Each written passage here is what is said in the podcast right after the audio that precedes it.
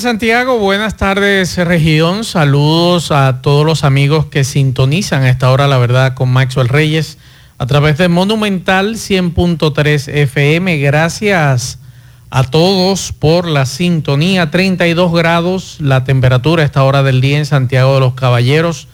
Mayormente nublado, la sensación térmica es de 36 grados, la humedad un 59%.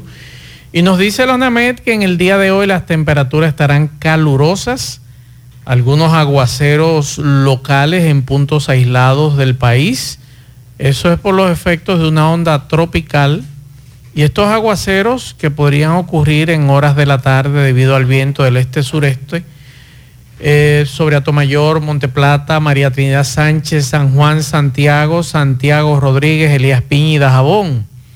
Esos aguaceros serían moderados localmente, tronadas y ráfagas de viento, es el pronóstico de la UNAMED para el día de hoy. Y también se espera que mañana mañana jueves, una vaguada en los niveles medios y altos de la troposfera, estén provocando aguaceros con ocasionales ráfagas de viento sobre La Vega, Azua, Santiago Rodríguez, San Juan Valverde, Elías Piña, Dajabón, El Ceibo, Mayor y el Gran Santo Domingo en horas de la tarde. Hay que estar pendientes a los niños y envejecientes por las altas temperaturas que están ocurriendo todos los días la UNAMED recomienda tomar agua de manera frecuente, usar prendas de vestir ligera y colores claros, evitar exponerse directamente a los rayos solares entre 11 de la mañana y 4 de la tarde sin la debida protección solar. Y reiteramos que recuerden que los envejecientes y los infantes son los más afectados con este calor. Es bueno informarles que el Centro Nacional de Huracanes nos envió hace un rato lo que es el informe más reciente del huracán Idalia, que eh, estuvo afectando hasta hace un rato, sigue afectando con vientos y lluvia a la Florida. Y en este momento el centro de Idalia está cruzando el sur de Georgia. Los niveles de lluvia continúan a lo largo de la costa del Golfo de Florida y este fenómeno se encuentra a 20 kilómetros al sureste de Valdosta, en Georgia, y eh, lleva vientos de 150 kilómetros por hora, se mueve a 31 kilómetros por hora. Esa es la información que tenemos con relación a este huracán y esperando más detalles de los daños que habría causado en Florida. Vamos a escuchar brevemente lo que nos dice el general retirado Damián Arias con relación a una denuncia que él hace. Vamos a escuchar al general retirado de la Policía Nacional, el buen amigo Damián Arias Matos.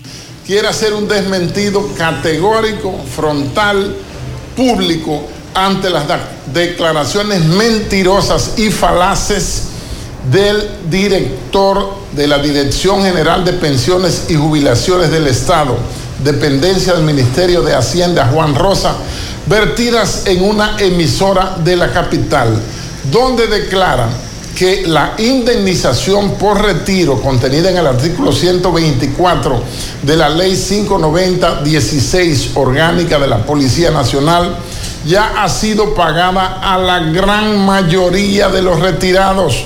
Eso es total, completa y absolutamente falso. El señor Rosa vuelve a mentir ante los medios diciendo esta información falaz y mentirosa. No se le ha pagado a nadie de los retirados luego de que entró en vigor la 59016, la indemnización por retiro. Y además el aumento que el señor presidente Luis Abinader hizo a los generales y coroneles 100 mil pesos a los generales y 75 mil pesos a los coroneles, fue una propuesta depositada en Palacio por nosotros en mayo del año pasado. Pero lo que establece la ley del aumento de un 80, del 100% que se le aumente a los activos, no ha sido cumplido y Juan Rosa volvió a mentir. La verdad con Mazuel Reyes. A las 12 y 10 minutos, un breve resumen antes de hacer contacto con los amigos de La Voz de América que nos tienen un reporte. Eh, vamos a hacer contacto en breve con Jaime Moreno de La Voz de América, que nos tiene un resumen informativo de lo que ha ocurrido en el Florida, principalmente en la parte norte. Y lo que tenemos es que ya han reportado la primera muerte con relación al tema del huracán Idalia.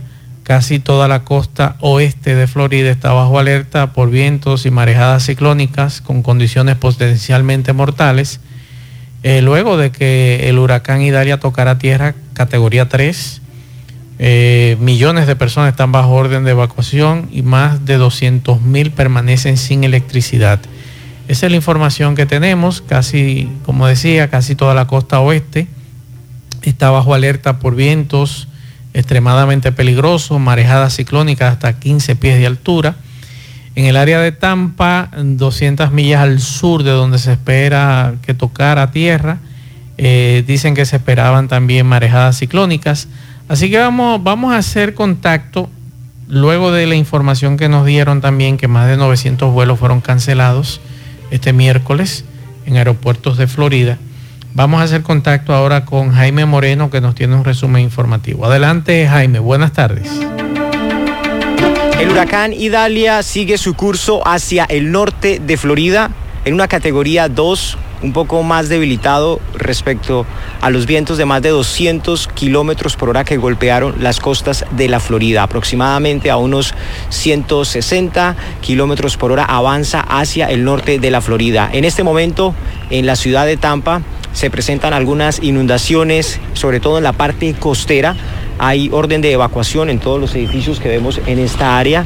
Eh, los residentes han tenido que salir eh, están ubicados en hoteles o en albergues o eh, en casas de familiares y amigos. La recomendación de las autoridades es que las personas se mantengan en estos albergues, se mantengan fuera de las costas, eh, porque lo que se prevé es que vengan más lluvias y, y vientos muy fuertes que acompañan lo que se conoce como el coletazo de este huracán. Soy Jaime Moreno, Voz de América, Tampa, Florida. La verdad con Mazuel Reyes. Gracias Jaime por la información. Muchos amigos desde Florida nos escribían temprano, en este caso Antonio Guzmán, que vive en Tallahassee, y nos decía la situación en que se encontraba, incluso árboles caídos en su zona. Ojalá que Antonio, que tuvo que salir de su casa por el peligro que representaban los vientos, eh, nos actualice cuál es la situación ahora en esa zona de Tallahassee y que siempre está pendiente a los programas de este emisor. Esperamos que tu familia y tú estén bien allí. Y así también a otros amigos que están pendientes y nos plantean todo lo que está ocurriendo en Florida. Así que muchas gracias a ellos por mantenernos al tanto con relación a este tema. El tema obligatorio del día de hoy es la explosión en San Cristóbal, que dejó 33 muertos o 34 y más de 60 heridos. En el día de hoy fue apresado, fue detenido el propietario de Vidal Platz, la empresa donde, según las autoridades y los informes que dieron ayer preliminares, se originó eh, la explosión. Esta madrugada fueron apresados los esposos Maribel Sandoval y Edward Vidal, que son los propietarios de la empresa de reciclaje de plásticos Vidal Plast durante un allanamiento realizado en su residencia para ser investigados por la explosión ocurrida el pasado lunes 14 de agosto y durante el apreciamiento realizado a las 4 de la madrugada del día de hoy habrían apresado a una hija de la pareja de quien hasta el momento se desconoce su identidad. Los tres detenidos se encuentran en la Dirección Regional de la Policía Nacional en San Cristóbal y vamos a esperar más detalles con relación a este tema, porque eh, de acuerdo a, lo que, a la información que se daba ayer, en marzo el Cuerpo de Bomberos de San Cristóbal le había sugerido a ellos que habían gases, había presencia de gases muy inflamables como el metanol y, y etileno y parece que esta familia, esta empresa no hizo caso a las recomendaciones, además de otros gases muy peligrosos. Vamos a esperar qué sucede, qué ocurrirá con esta pareja de esposos, y su sometimiento a la justicia. Me imagino que lo van a someter a la justicia y vamos a esperar qué pasa.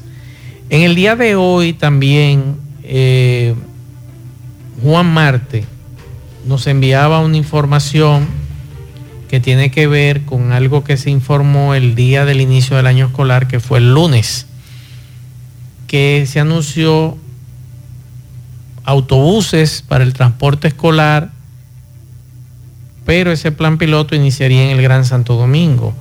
Juan Marte quiere aclarar una información muy interesante y que ojalá, ojalá que el Ministerio de Educación y el gobierno, en este caso el presidente de la República, expliquen cómo va a ser ese tema.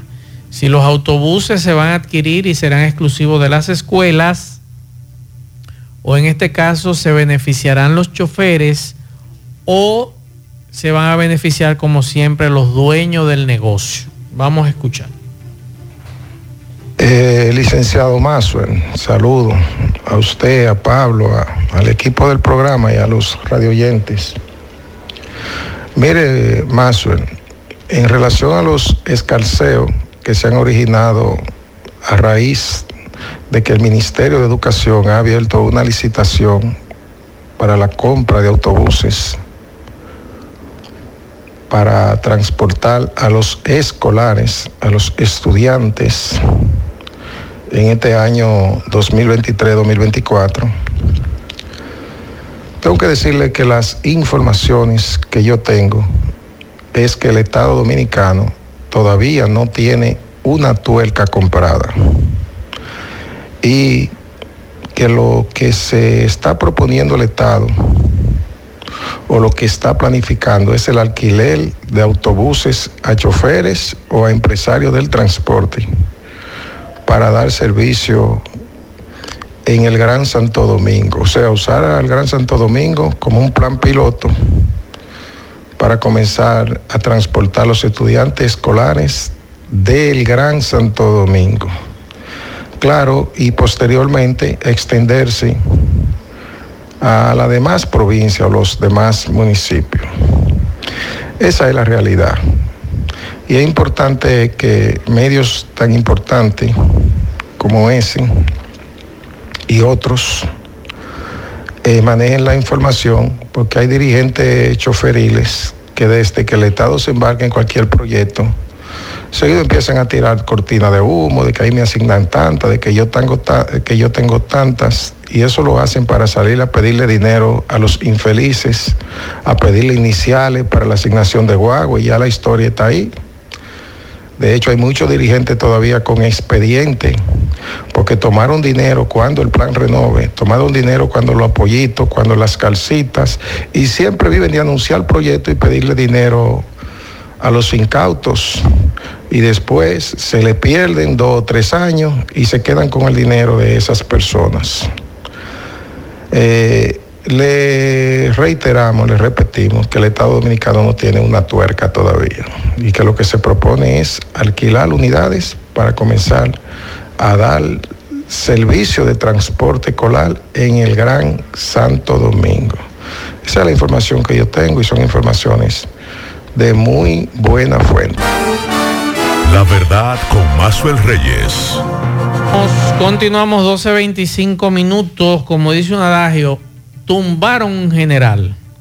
Vamos a escuchar a David Ortiz la denuncia que hace sobre la extorsión que le están haciendo luego que le hackearan su teléfono celular. Y vamos a escuchar lo que decía temprano David Ortiz. Habla su big papi David Ortiz. Eh, soy una persona siempre alegre, una persona que le gusta transmitir buena vibra, como ustedes sabrán, pero estoy pasando por una situación que quería expresársela a ustedes personalmente. Estoy siendo víctima ahora mismo de una extorsión. Hay una gente que me hackearon mi teléfono de hace más de 15 años, que ya en los últimos tiempos no lo usaba. Navegó a través de mi vida personal y ha querido extorsionarme con eso, queriendo decir que de mi vida personal venderá parte de lo que encontró en mi teléfono. Ya yo he tomado acción legal, ya estos criminales saben que le estamos picando de cerca y tanto aquí en Estados Unidos el FBI, FBI, la DEA y ahora ya en la República Dominicana el Departamento de Inteligencia y la Policía están tomando acción sobre eso. Yo quería hacer este video no solamente por el temor de lo que ellos puedan exponer de afuera, sino con dar la anticipación a ustedes, la gente mía, de que no se vayan a involucrar en nada de esto porque eh, ya el departamento está tomando acción en eso porque fue algo totalmente ilegal. Además de eso, esa misma persona hace seis meses hicieron fraude en cuentas bancarias mías y eh, son gente que como que tienen información de uno y le han estado dando seguimiento a uno desde cerca. Pues no quisiera que ninguna de mi gente bella de allá de la República Dominicana se involucraran en esto y formaran parte de esto porque estamos tomando acción legal, porque ya se trata de fraude y extorsión, lo que al final termina con cárcel. Así es que, nada, mi gente, cualquiera le puede pasar esto, esto son cosas que pasan en la vida, lo único que uno tiene que ser más cuidadoso y tomar cuenta en eso. Y desde que esto le pase, de una vez dejarle a la justicia saber eh, la situación. Así que muchas bendiciones, lo quiero mucho. Y si alguien eh, le cae atrás a ustedes tratando de ofrecerle esto, yo les solto que se mantengan alejados de esto porque eh, ya he tomado acción legal en esto y le estamos dando seguimiento a esas personas, más al que se quiere involucrar en esto. Así que muchas bendiciones, lo quiero mucho. Ustedes saben que yo soy una gente que no le deseo mal a nadie, no le hago daño a nadie. Pues de esa manera que uno se maneja en esta vida. Así que espero que ustedes hagan lo mismo. Muchas bendiciones. La verdad con Mazuel Reyes. Continuamos 12.31 minutos en la tarde. Le damos las buenas tardes a la licenciada Yasmin Mayor, que como cada miércoles, aunque estuvimos ausentes, la licenciada por motivos de la lluvia, de la tormenta tropical, no pudo estar la semana pasada. Y yo que estuve eh, de unas merecidas vacaciones cortas, breves, pero bueno. Eh, como cada miércoles, la licenciada trayendo, la licenciada Yasmin Mayor, trayendo buenas noticias en materia migratoria. Licenciada, buenas tardes. Buenas tardes a cada uno de los radioescuchas que en el día de hoy nos permite... El, el otro micrófono, licenciada. Ah, caramba. Esto es en vivo. Sí. Vamos otra vez. Buenas tardes a cada uno de los radioescuchas que nos permiten llegar a sus vidas, a sus hogares en este día y también a las personas que nos acompañan a través de la red social Instagram Gómez Mayol, G-O-M-E-Z M-A-L-L-O-L. Es para mí un placer. Me dice Maxwell que en el día de hoy han habido muchas solicitudes de que quieren conocer qué es el Global Entry, cómo funciona, de qué se trata. Este este acuerdo bilateral que ha obtenido República Dominicana. Miren, esto es increíble. Esto es un gran paso para la República Dominicana, del cual yo me siento orgullosa y entiendo que cada dominicano que es nacionalista en su corazón debe de cuidar cada uno de los elementos que obtenemos, cada uno de los beneficios a nivel migratorio que obtenemos como país. ¿Cómo se cuidan esos beneficios? No haciendo no cometiendo ningún tipo eh, de violación a los parámetros a los que no hemos acoplado para obtenerlo. Entonces vamos con esta información.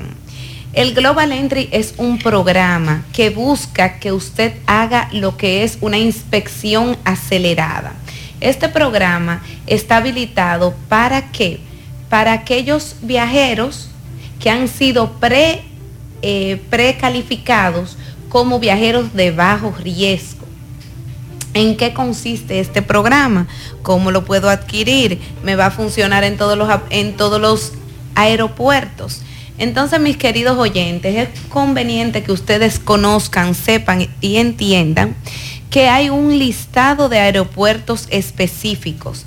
Les explico esto porque quizás si usted lo que es un viajero ocasional que viaja una vez al año, una vez cada dos años, y no tiene ningún tipo de inconveniente cuando viaja, ha tenido siempre su inspección regular, quizá esta no es la opción para usted, porque usted hace un viaje de vacaciones ocasional cada dos años y este programa tiene un costo de 100 dólares por cinco años. que no es mucho dinero, pero realmente es un, un plus, vamos a decirlo así que aquellos algunos podrán, pero si usted no viaja ocasionalmente, quizás no, usted no tiene que estar en este programa. Ahora bien, beneficios que usted va a tener una inspección acelerada. Al usted ser considerado un, un viajero de poco riesgo, usted simplemente va a escanear su pasaporte, va a hacer una verificación rápida y va a recibir instrucciones del eh, del mismo sistema sobre los pasos a seguir, que es básicamente después que usted verificado y se hace esa inspección acelerada, usted va a pasar a la conformidad del CBP, que es el Customer Border Protection. Y posteriormente él le va a dar la bienvenida porque ya su trabajo va a estar automatizado.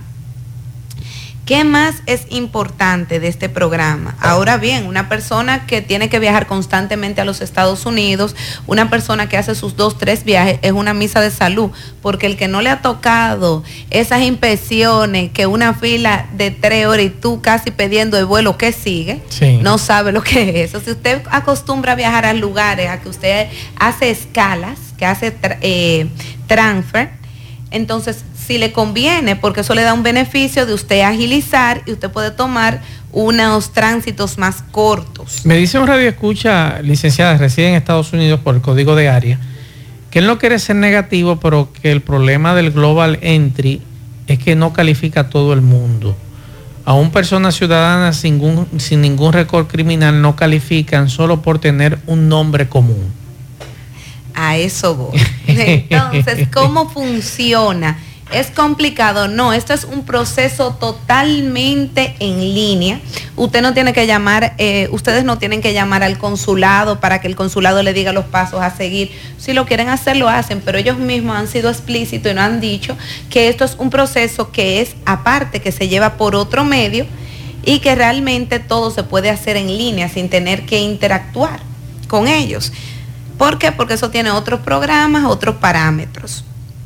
Entonces, para el Global Entry, ¿qué es lo que se estila? Que usted crea una cuenta eh, en Trust Traveler Program, o sea, una cuenta de viajero, sería ah, seguro, un viajero seguro, eh, independientemente de su edad, por ejemplo, si ustedes son una familia y está la madre, el padre, el niño que es menor, todos, se eh, todos pueden ser incluidos y obtener el programa y todos pagan, porque por cada viajero son 100 dólares. Si es familia, estila algo distinto, pero por lo general son 100 dólares por, por cada viajero eh, confiable, vamos a decirlo así.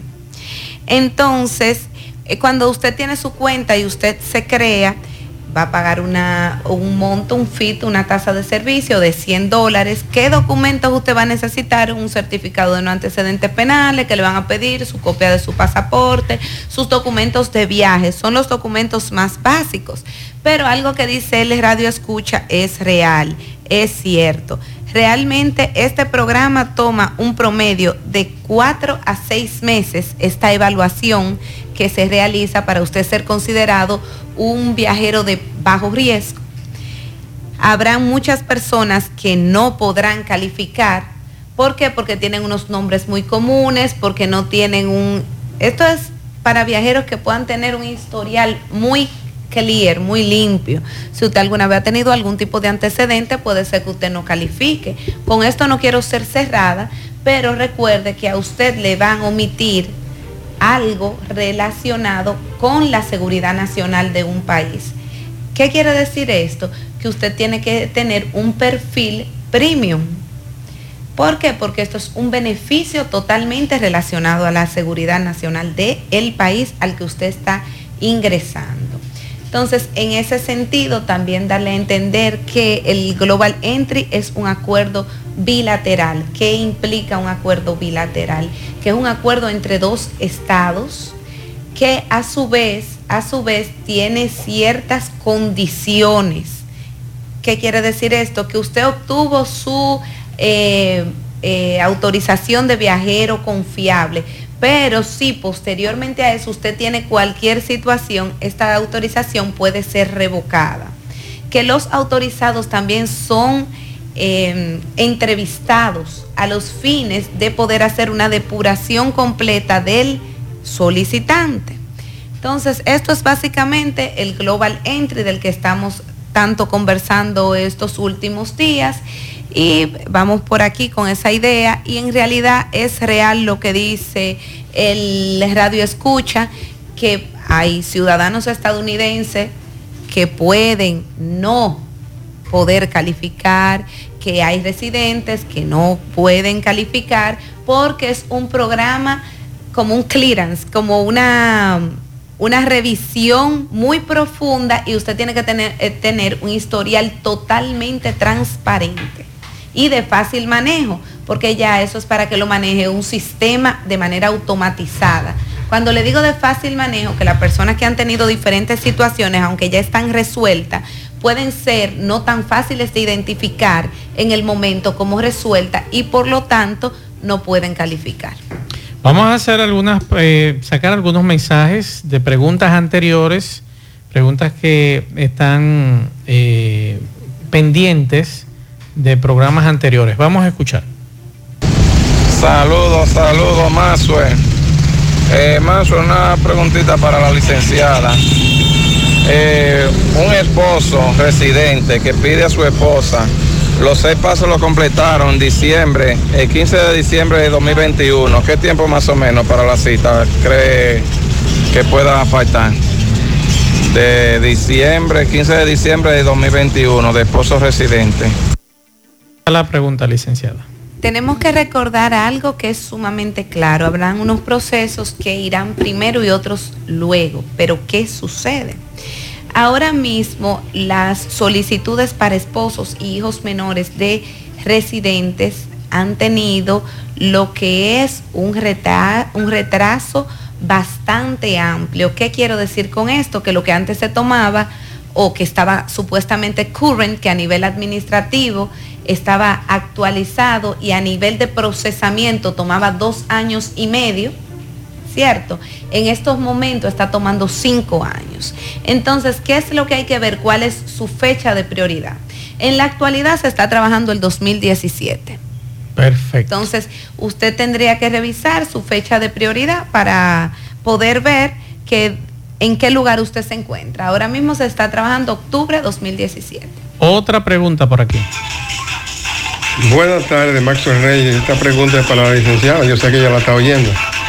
Eh, después que uno tiene la cita, a la fecha de la cita, ¿qué debe uno de llevar? Me dicen que un acta de, nacimiento, pero no sé si hay que llevar algo más. Por favor, gracias.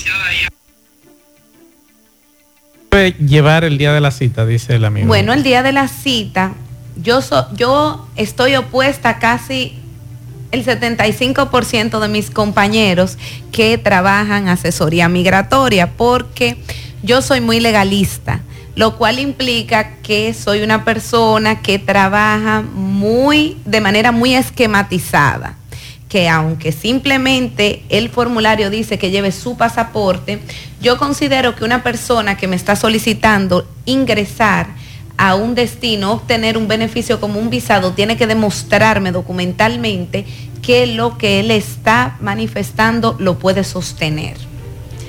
Entonces, ¿qué quiero decirle con esto? Usted necesita todos sus documentos civiles, como el acta de nacimiento que le están mencionando, y dependiendo si usted es soltero, divorciado, viudo, otros documentos, otras certificaciones o actas va a necesitar todos sus documentos laborales, todos sus documentos que respaldan sus ingresos, todos los documentos que pueden respaldar que usted tiene un motivo de retorno y un motivo de viaje. Y toda su información eh, académica, su información profesional y aquellas informaciones que pueden respaldar que usted una persona que no tiene ningún tipo de récord, que no tiene ningún tipo de problema de justicia. Esto yo lo utilizo en dos vías. La primera es que a usted le da seguridad porque cuando usted tiene cómo probar lo que usted está estableciendo, tiene más manejo, tiene mayor facilidad de transmisión de la información. Y la segunda, de que lógicamente, se lo voy a poner en unas palabras más sencillas, una persona que le dice, mira, yo soy Juan Pérez, me mandó Maxwell y me dijo que tú me ibas a recibir aquí en tu casa hasta que usted no ve la cédula, si nunca lo ha visto en su vida y no está esperando a Juan Pérez, no lo va a dejar entrar. Eso es verdad. Y, o, la, o la cartita que le mandó Maxwell o que Maxwell lo llame y le diga, eh, sí, Yasmín, mayor, yo le mandé a Juan Pérez, él es primo mío, necesita donde alojarse. Es correcto. Eh, por aquí nos dicen, eh, licenciada, después que mi hija pagó los seis pasos míos, ¿cuánto dura para llegar la cita? ¿Y qué debo hacer cuando me llegue? Lo primero es que eso es un IR5, que quiere decir una madre de ciudadano. Porque solo los ciudadanos piden a su madre. Vayan anotando para que no se, para que les sirva para cultura general.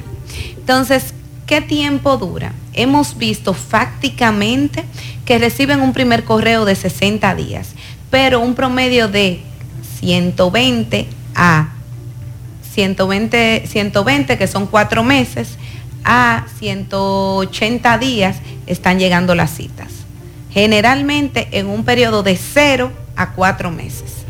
Luego de completado los seis pasos, luego de que ya todo está resuelto. Porque recuerden que un hijo de ciudadano menor de edad, una esposa y una madre o padre de ciudadano estadounidense o eh, padrastro o madrastra no tienen que esperar como los de residente por una prioridad que haya una visa disponible, sino simplemente lo que van a esperar es el tiempo de procesamiento, es decir, que le llegue su turno, porque así como usted es madre de un ciudadano, también habrá un sinnúmero de madres que llegaron primero y que llegarán después o al mismo tiempo. Nos pregunta un amigo aquí sobre el perdón migratorio. ¿Cuánto salen eh, ¿Cuándo salen los perdones? Más o menos cuánto hay que esperar eh, por un perdón migratorio. Miren, un perdón migratorio es una excepción otorgada a un ciudadano o residente que es el padre, la madre o el esposo de un solicitante, de un beneficiario. Entonces, ¿qué quiero decirle con esto? No es a usted que quiere ingresar a los Estados Unidos que le están concediendo ese perdón. Ese perdón se concede para el peticionario o para ese familiar en ese primer rango directo que es el padre, la madre o el esposo o esposa de un ciudadano, con el objetivo de poder ayudar a este ciudadano a que no esté sufriendo una penuria extrema por la ausencia de ese familiar que ha demostrado un arrepentimiento o una reivindicación específicamente profunda en la falta que ha cometido. Un perdón puede tomar unos nueve meses, unos seis meses. Entonces, por ahí empieza el tiempo. Es un costo elevado que tiene un perdón y requiere una buena tramitación, primero porque no todas las faltas tienen perdón. Bueno, Segundo, o sea, que requieren estar orientados y para que no tiene, gasten y su usted tiene dinerito. que sincerizarse con la persona que está haciendo la tramitación. Efectivamente, no todas las faltas, no todas las inadmisibilidades tienen perdón. Esta es el prim- la primera situación. Y la segunda, no simplemente por tener un padre, una, una madre o un esposo o esposa ciudadana, ya usted califica, usted tiene que demostrar una serie de elementos. También hay una tasa de servicio que hay que pagar, que es lo que se conoce en los Estados Unidos como los FIT, Ujú. las tasas por eh, hacer los trámites. Sí. Otro mensaje por aquí, licenciada. Maxwell, este es un mensaje para la, para la licenciada Yasmin Mayor. Yo le es para que ella me aclare un asunto. Mi esposa, la con la que yo estaba casado, eh, se fue en el 2020. Ella y yo ya ten- estábamos divorciándonos y en el 21, en el 2021 salió el divorcio. Ahora yo digo que si yo puedo sacar una, puedo ir de viaje cuando yo quiera, porque yo tenía ya una visa de 10 años y ya me quedan dos años solamente. Me quedan dos años de visa. Pero me dicen que cuando uno solicita y es casado, entonces si uno se queda, al otro le quitan la visa. No sé si es así o no. El asunto es que en el 2021 salió el divorcio y ya ella estaba allá, se había quedado y no estamos casados por ningún vínculo. Y eso es lo que me preocupa, porque yo fui en el 2016, pero no he vuelto. Usted había tocado ese tema que es muy capicú hace un tiempo, muy delicado ese tema. Sí, y es como dice la gente en el argot popular, asigún. Asigún. Entonces, no, pero le vamos a explicar. Primero, calma, que si usted no ha tenido ninguna situación, usted no está siendo parte de ningún proceso en el que se encuentre esa señora, ni ha sido parte de eso, usted lo que tiene que tener los elementos para demostrarlo. Ahora, cuidado, si usted tiene una, usted sigue conversando con esa persona, usted sigue teniendo una relación activa con esa persona, entonces pueden haber situaciones. ¿Qué es lo que usted tiene que tener? Buenos arraigos, hacer un buen comportamiento con su visa para usted en su próxima renovación desvincularse de esa persona de manera total. Ya ahí habría, caballero, lamentablemente, que ver su situación con más profundidad cuáles son sus arraigos, cuáles son sus condiciones y cuál es su situación real, el trasfondo de las cosas.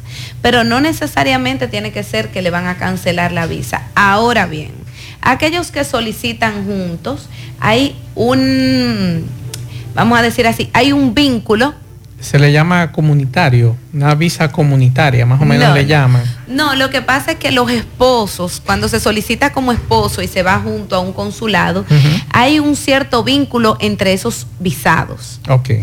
¿Por qué? Porque fueron evaluados de manera conjunta y fue la sumatoria de los perfiles de ambos que produjo la emisión de visado.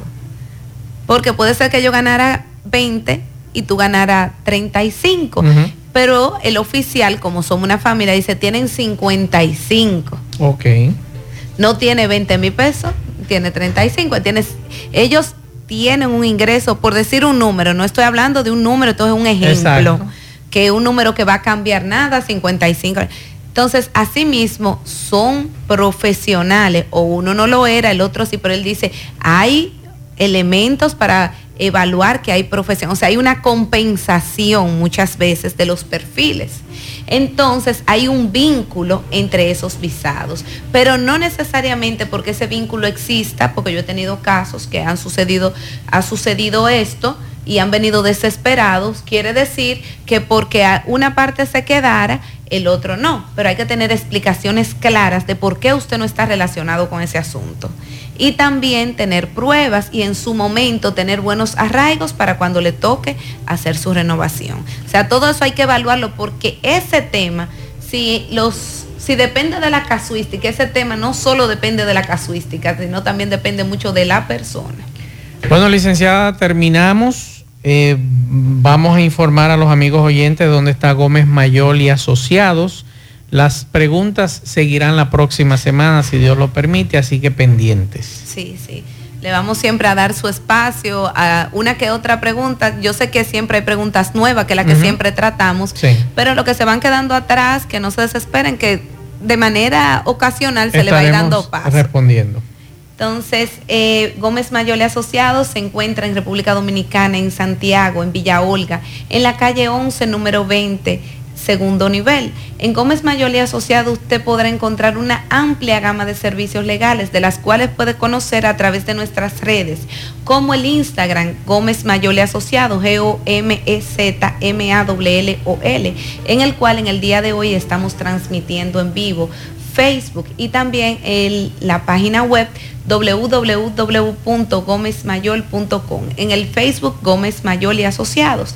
En Gómez Mayol usted va a poder encontrar una amplia gama de servicios legales que van desde litigación, contrato, constitución de compañía, registro de nombre, todos los servicios que le puede ofrecer un abogado en la República Dominicana, todo lo que es asesoría migratoria, llenado de formularios, en ese mismo orden de ideas puede también encontrar a través de nuestra agencia de viajes todo lo que son sus tours eh, sus tours turísticos a diferentes partes del mundo, su reserva de hoteles aquí en la República Dominicana fuera, eh, venta de seguros de viaje y también lo que son ventas de ticket aéreo. En ese mismo orden puede poner a disposición de nuestra inmobiliaria para publicitarlo y promocionarlo sus inmuebles, ya sea para la venta y la renta, y también puede adquirir propiedades o hacer sus inversiones a través de nuestra cartera de propiedades.